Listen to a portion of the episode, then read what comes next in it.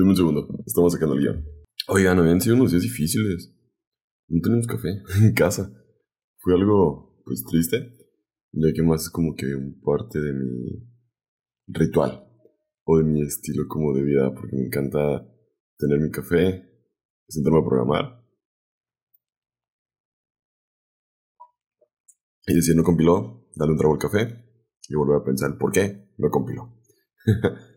y como que uno se la va llevando, ¿no? Como que uno le encuentra ah, ciertos modos a tener como una forma de sentarte a trabajar.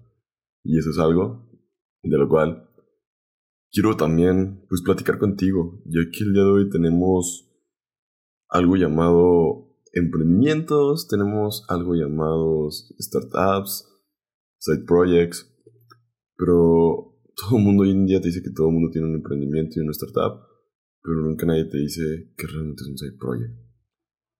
¿Por qué? No lo sé. Sin embargo, creo yo que a todo ponerle emprendimiento y startup, pues qué pendejos. Desde mi punto de vista. Porque, o sea, sin ofender, pues, pero como que uno a veces se pone, pues, como que algo agresivo, ¿no? Porque en lo personal, si tuviéramos que hablar como esta parte de los side projects, primero ponemos la intro y comenzamos. Tiene ganas de darle vuelta.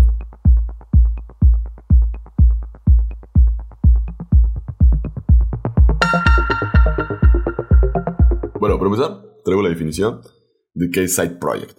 Es un proyecto personal o paralelo que se emprende fuera de tu trabajo o responsabilidades principales. Es una excelente manera de explorar tus pasiones, desarrollar nuevas habilidades y ampliar tu experiencia en el ámbito, en este caso, de la programación. Ahora, empecemos hablando cómo puedes comenzar tu primer side project. Son consejos prácticos y un poquito lo que yo he estado descubriendo durante esta parte del proceso. En primer lugar, es importante identificar qué te apasiona, qué te mueve, qué, qué puede ser, ¿no? Porque pues muchos podemos tener muchas ideas, pero al final del día de ahí no pasa. Y es muy normal, pues toda esta parte de esos temas Solamente ahora sí como un pequeño, pues, consejo o paréntesis. Es como tú podrías hacer que encuentres eso que te mueve. Porque muchas de las veces el trabajo que uno tiene, pues es para pues, tener ingresos. Porque pues, sin ingresos no tendríamos, pues ahora sí, nuestros celulares, el internet, mi taza de café que me estoy chingando en este momento. son como cositas que al final del día, pues te dicen, pues, ¿dónde está esa pasión, no? Porque el otro día nos preguntaron en el trabajo, oye, pues, ¿tú sabrías decirme cuál es tu pasión, tu misión en esta vida?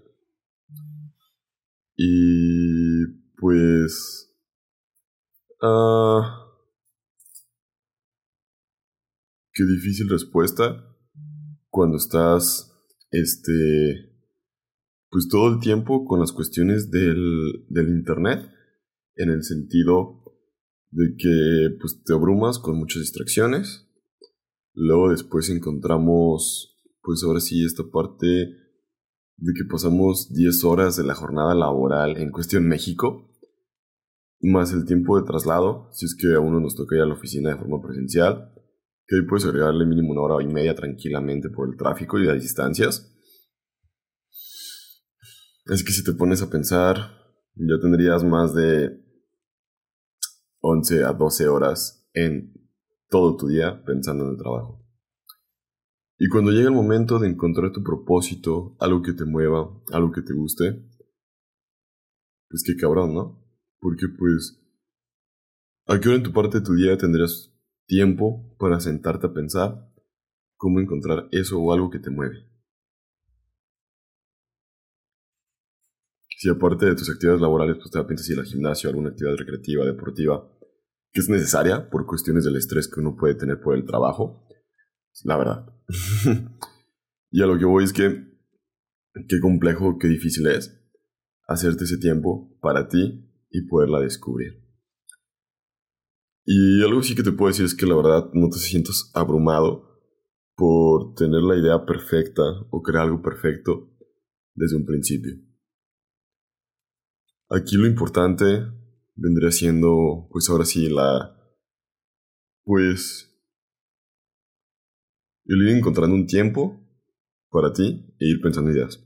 Pero cómo se lleva ideas. Muchos dicen que con una chela y un amigo pues es una buena idea. Otros que caminando con un café en mano y reflexionando en la vida también. Yo soy. Así que por esa parte sí sería bueno como que podamos como que aprender o distinguir en qué momento podemos tener un buen buen momento para encontrar una buena idea. Nunca es nada fácil. Sobre todo, como punto de vista, concéntrate en aprender y en divertirte con los que estés desarrollando tus side projects. Yo lo hice con varios amigos, fueron muy buenas épocas, muy buenas chingas, y fue cuando sentí que más me había alejado de mis proyectos principales, como el canal de YouTube, el podcast, y pues todas estas demás cositas que a mí en lo personal me apasionan demasiado. Y dije, bueno, y este podcast o este episodio nace a raíz de que el video pasado que te acabo de subir al canal de YouTube, te estoy hablando de que voy a empezar un side project. Y aquí es como que mm, o sea, te estoy diciendo cómo empezar un side project, todo este rollo, pero pues no te he dicho, pues, qué onda con él, ¿no? Y aquí es una buena forma de que tu side project luego después se convierta en un emprendimiento y luego en una startup es como lo podrías ir escalando. Porque si desde el principio decimos que queremos hacer una side project, pues estamos un poquito perdidos. Porque una startup sí requiere un chingo de nuestro tiempo y es porque realmente vas con la idea de triunfar. El side project, si no triunfa, pues a lo mejor no más invertiste tiempo, te puede quedar la experiencia para cuando quieras volver a hacer otro y divertirte. Ya que si vas con la finalidad de hacer dinero desde un principio, ni lo hagas porque eso no, pues no funciona así. No es como que te diga que tu primer side project va a generar demasiado dinero, ni nada. Sí he sabido de casos de éxitos, pero pues a veces son contados. Y aquí también tiene que estar las personas correctas, con los amigos correctos y la idea correcta. Es como un conjunto de demasiadas de tomas de decisiones de forma acertadas para poder hacer eso. Así que si te preparaste un trago de café, es el momento, ya que vamos a pasar al siguiente consejo. Y mientras pasamos al siguiente consejo, ponemos una musiquita de fondo, como esa transición musical acá chida, mientras tomamos café.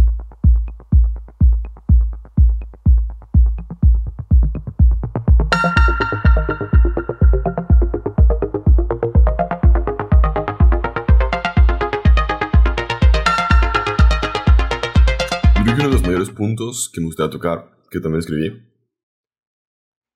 es la importancia de la organización del tiempo, la gestión de actividades, de qué estás haciendo, qué no estás haciendo. Eh, empecé a leer un libro que se llama Building a Second Brain, que me gustó mucho una frase que ponía en el libro, que lo que más importa es tener este un sistema pues, que te ayuda a gestionarte todo porque la mente es para tener ideas, no para mantenerlas. Y eso es cierto. Si empezamos a tener como un gestor de actividades, como cuando estás trabajando en una metodología Scrum, pero aplicado a un side project, creo yo que podrías como planificar y cuantificar mejor las cosas de cómo estás trabajando.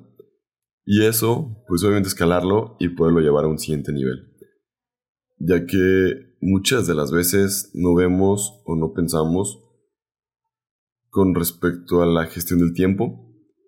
Y creo yo que utilizar una herramienta hoy en día como Notion, el GitHub Projects, Microsoft To Do, recordatorios del iPhone si quieres, notas del iPhone, porque no nos vayamos tan lejos, notas en el caso de los celulares de Android. Entonces, si quieres una pinche en blanco,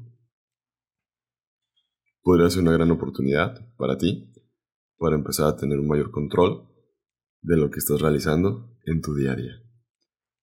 Sí, sé que suena algo complejo porque a veces el sentarte y crear un sistema de productividad que sea adecuado para ti lleva tiempo. Pero pues una vez que lo empiezas a crear y lo empiezas a utilizar, pues puede ser un gran gancho de ayuda o una pues, gran persona que podrías tener ahí que estaría apoyándote. Porque al final uno puede estar solo con nomás alguien más. Pero no es la gran empresa la cual puedas depender de demasiadas personas para hacer el proyecto. Todos dependen de ti. Y todo depende de ti. Así que es cuando tengo tiempo libre para poderme sentar a desarrollar y a programar. Cuando me puedo chingar un cafecito trabajando en mi side project. Así que te hago esa pregunta. ¿Cuándo te podrías tomar un café para empezar tu side project, tu sistema de productividad, tus ideas, dedicarte un tiempo a ti mismo? Creo yo que es por eso la, importancia de donde nacen los side projects.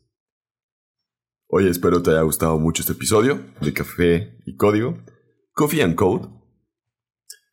Y creo yo que el consejo más importante que si empiezas un side project, empieza por pasión y quieres hacer algo con un amigo, con alguien.